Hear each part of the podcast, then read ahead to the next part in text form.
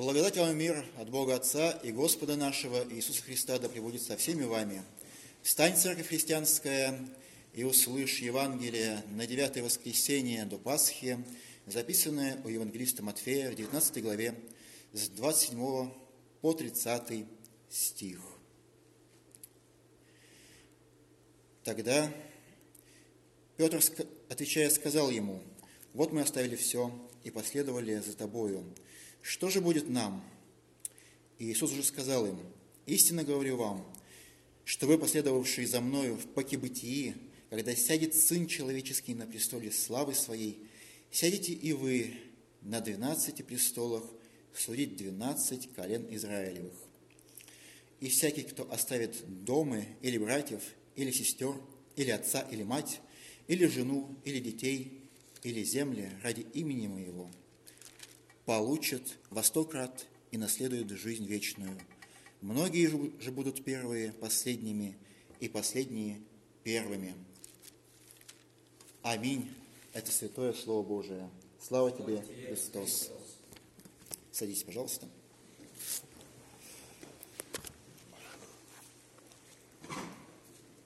Вот э, перед тем, как начать саму проповедь, я бы хотел такое маленькое замечание сделать, что вот вы видите, что у нас 76 на 76 странице мы пели интро это четвертое воскресенье, хотя должны были бы на девятое воскресенье до Пасхи.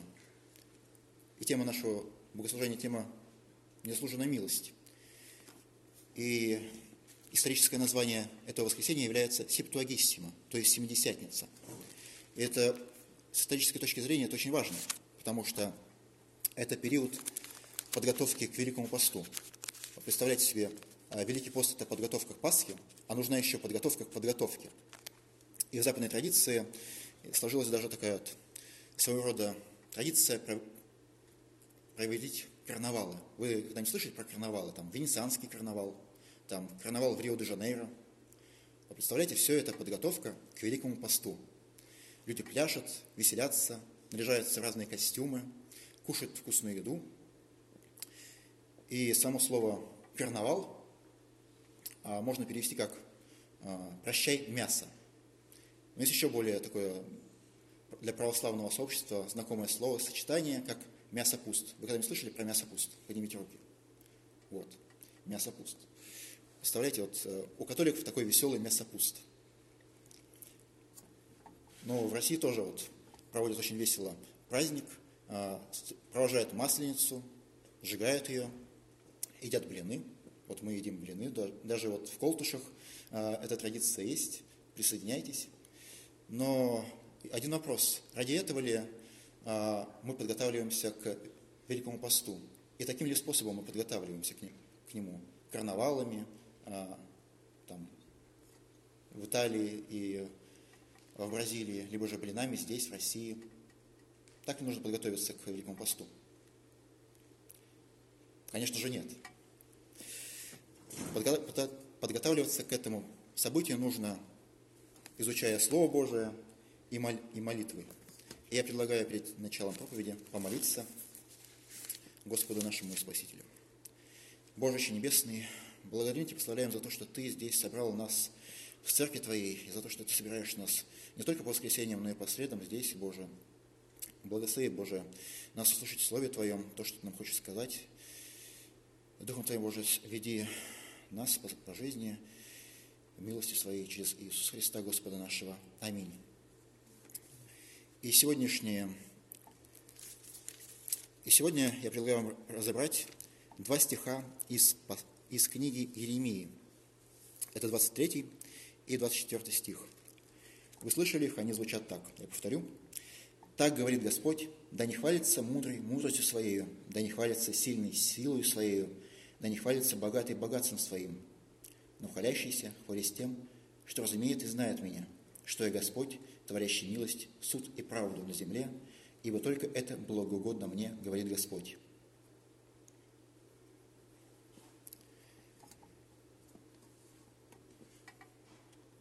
С одной стороны, действительно разумно. Зачем хвалиться собой, когда можно хвалиться Господом? Но с другой стороны, если я умный, я мудрый, я, я что-то знаю, там, например, в теологии, либо же кто-нибудь из вас знает что-нибудь там, либо же вы там кандидат физических наук, либо просто умный человек, то порой очень трудно бывает удержаться, не хвалиться самим собой. Более того, мудрость, она бывает разная. Не, не только знание а, каких-нибудь наук, но и знание теологии, ну, если вы не считаете теологию наукой. И просто жизненная мудрость, что знать, как забить гвоздь. Это хорошо знать, как забить гвоздь. А, либо как винтик винтить в шкаф, либо просто в стенку. Это все полезные навыки. Также очень хорошо быть сильным и здоровым. Потому что сильный и здоровый человек может помогать другим людям. Он может строить э, новое здание церкви, если в контексте церкви говорить. Богатый человек может постро- построить на свои деньги здание церкви. Казалось бы, все хорошо. И можно хвалиться этим, потому что, смотрите, я все делаю хорошо. Я богатый, я построил церковь, я сильный, я помог церкви э, в селе дрова э, заготовить на зиму. Я умный, и я защищаю церковь э, на просторах интернета, давя этих э, атеистов и прочих. Но боюсь, что это отчасти правильная позиция, потому что если человек помогает церкви, но отчасти неправильная, когда человек думает, что этим он заслуживает какую-то хвалу, этим он заслуживает какую-то какие-то почести или славу. Более того, человек часто делает из этого идолов, из своего ума. Часто люди разочаровываются, размышляя о Боге и о сотворении мира, о том, что мир полон несправедливости, часто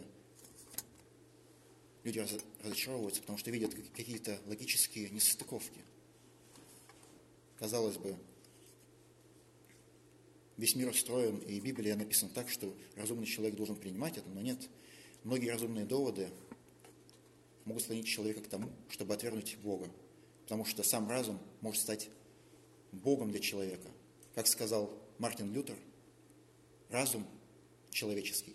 Это величайший дар Божий. И это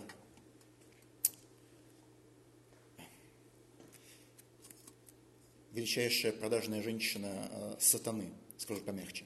Он там более, более резкие слова говорил. То же самое про силу и богатство. Вот вы знаете, э, в это воскресенье один очень знаменитый человек – пытался попасть после закрытия на богослужение. Казалось бы, хорошая вещь – попасть на богослужение. Ведь это хорошо попасть на богослужение, да? Да, но проблема в том, что это была завершающая часть богослужения, которая а, только для лютеран. И а, сотрудник, который не пропускал его, подумал, может быть, все-таки впустить? И, и задал такой вопрос. Вы лютеранин? Да. И, казалось бы, можно было подождать немного – и дождаться следующего вопроса, из какого прихода? И просто ответить, я из такого-то прихода, он начал сотрудника этого осыпать бранью. А все почему? Потому что он известный актер. Как это? Меня не пускают. Да вы такие, раз такие, вы вообще не церковь Божия. Казалось бы, человек шел к Богу, но при этом он забывал о самом Боге, о самом Христе, о том, этих принципах, которые Христос говорит, возлюби ближнего своего как самого себя – о том, что гораздо важнее претерпеть, казалось бы, унижение, неузнанности того, что вот я актер.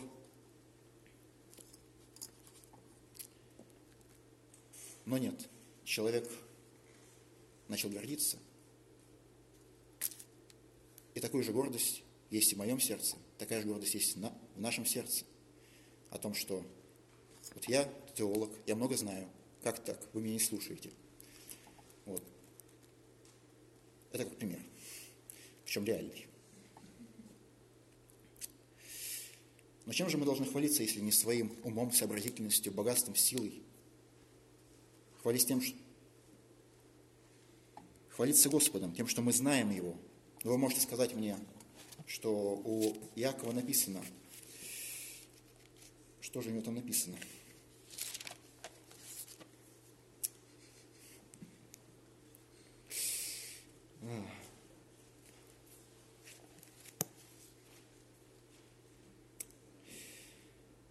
Ты веришь, что Бог один, хорошо делаешь. Бесы тоже веруют и трепещут. А знаешь ли ты, пустой человек, что вера без дел напрасна? Вы спросите у меня. Знаешь ли ты, Иван, пустой человек, что вера без дел напрасна? Покажи мне свои дела. Авраам же делал дела. А я вам отвечу. Тогда что мы скажем об Аврааме нашем, праотце, от которого мы происходим? Если свои дела, если за дела свои было оправдан Авраам Богом, то он, конечно, может ими гордиться, но не перед Богом. Что говорит Писание? Авраам поверил Богу, и в этом Бог увидел его праведность. Для того, что, для того, кто работает, плата не дар, а то, что ему причитается. Если человек полагается не на дела, а на веру и верит Богу, который оправдывает неправедного, то его веру Бог признает за праведность. Казалось бы, это противоречащие друг другу места, да или нет? Нет. Потому что, опять-таки, что такое, что такое дела Авраама? Это осуществление веры. По сути дела, те дела, которые творил Авраам, это не он творил, а Бог через него. И более того, он, Бог помиловал нас через Авраама. Бог помиловал нас через его потомков, через Давида, через Марию Иосифа посредством, посредством э, Христа. Вы не спешите расходиться, я не, я не католик. Каким образом нас спас Мария Иосиф? Никаким. Но они были послушны вере. Христос родился. Он стал маленьким младенцем ради нас, чтобы потом вырасти послушание, послушание своим родителям, а потом зайти на крест и умереть. Он зашел за нас на крест, чтобы оказать нам милость, чтобы мы могли тоже являть милость нашим близким, чтобы потому что мы сами тоже умерли в крещении, в крещении в Христа. Подобно тому, как Христос воскрес, так и мы воскресли для жизни вечной. Воскресли, воскресли не буквально, но потенциально. Потому что, когда придет Христос, мы тоже воскреснем. Но для чего мы сейчас воскресли для такой, я бы сказал, предвоскресли? Для чего мы это сделали? Для того, чтобы являть милость Божию являть милость Божию к другим людям, для того, чтобы просто выполнять свои задачи, которые у нас есть перед семьей, чтобы я был хорошим отцом для моей дочери, чтобы Паша был хорошим сыном для своих родителей, чтобы Леша, диакон нашей церкви, был хорошим служителем церкви Ингрии, и чтобы все мы проявляли любовь в тех местах, на которых поставил нас Господь. И порой это бывает очень трудно проявлять милость к родителям, друзьям, потому что друзья предают. Родителям, с родителями бывают очень сложные отношения. Но Господь нам явил пример милости, потому что Он явил милость к тем, кто предал Его. К апостолу Петру, который отрекся от Него, к другим апостолам, которые разбежались и не защищали Его. Он явил свою милость. Такая же и мы, милость тем, кто обижает нас, кто проклинает нас, кто грозится нам расправой. Давайте молиться за наших недругов, чтобы в конечном счете они оказались нашими друзьями, и чтобы они тоже, как, как мы сейчас за алтарем вместе трапезничали, тело и крови нашего Господа Иисуса Христа. И чтобы эта трапеза Господня была нам всем и для наших друзей и врагов не в осуждение, но в спасение. Давайте помолимся об этом. Боже милостивый, мы пришли к Тебе, чтобы причаститься Твоих святых таинства, тела и крови возлюбленного Сына Иисуса Христа. Боже, даруй, чтобы наши друзья, родственники, Боже, познали бы Тебя и уверовали в Иисуса Христа. Даруй, чтобы наши враги стали нам друзьями, и чтобы они, Боже, познали Тебя. Боже, яви свою милость всем народам, как России, так и мира, чтобы все познали спасение в Тебе через Иисуса Христа, Господа нашего. Аминь.